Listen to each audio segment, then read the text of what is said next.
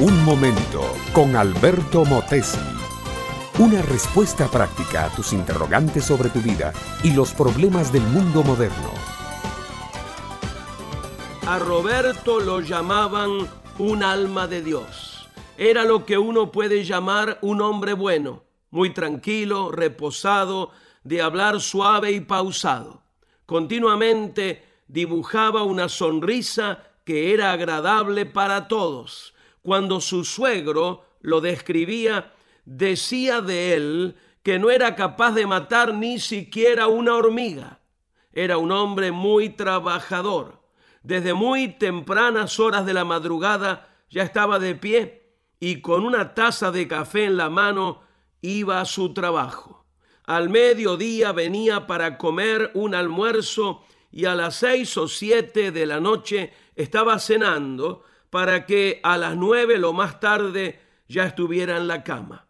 Una vida rutinaria, trabajadora, sencilla y sin complicaciones. Pero de allí, de allí no pasaba.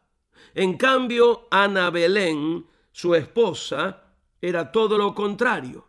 Ella parecía una dinamita con piernas, emprendedora, visionaria, inquieta, afanosa y atrevida.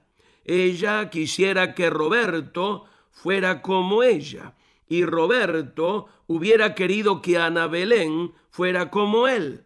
Lo que pasaba es que ella progresaba, era una tremenda modista y su clientela abarcaba diplomáticas, damas del gobierno y toda clase de gente rica. Ambos estaban seguros de que cada uno representaba lo bueno para ellos mismos y para sus hijos. En esa casa no había licor, ni vicios, ni gritos, ni respeto. Era una familia buena. Pero un día, una amiga conversando con ellos en una charla de sobremesa les dijo, ¿por qué ustedes no se atreven a pasar de todo lo bueno que tienen a lo mejor que Dios les ofrece. Aquella pregunta fue una revolución en ambos, Roberto y Ana Belén. Decidieron darle crédito a Dios y lo buscaron con afán para encontrar en él una nueva motivación para la vida. Fue de esa manera como descubrieron la palabra de Dios, conocieron a Cristo como su Señor y Salvador, y algunos años después salieron para otro país como misioneros con el afán de evangelizar a pueblos musulmanes. Mi amiga, mi amigo, puede ser que tú estés haciendo lo bueno, pero todavía no estás haciendo lo mejor.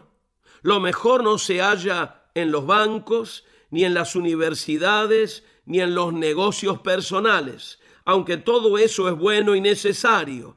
Lo mejor viene cuando personalmente conoces a Cristo como Señor y Salvador personal. Entonces tu vida cambia radicalmente. Tus motivaciones son las mismas de Dios y el estilo de tu vida se convierte en un poderoso atractivo para los demás.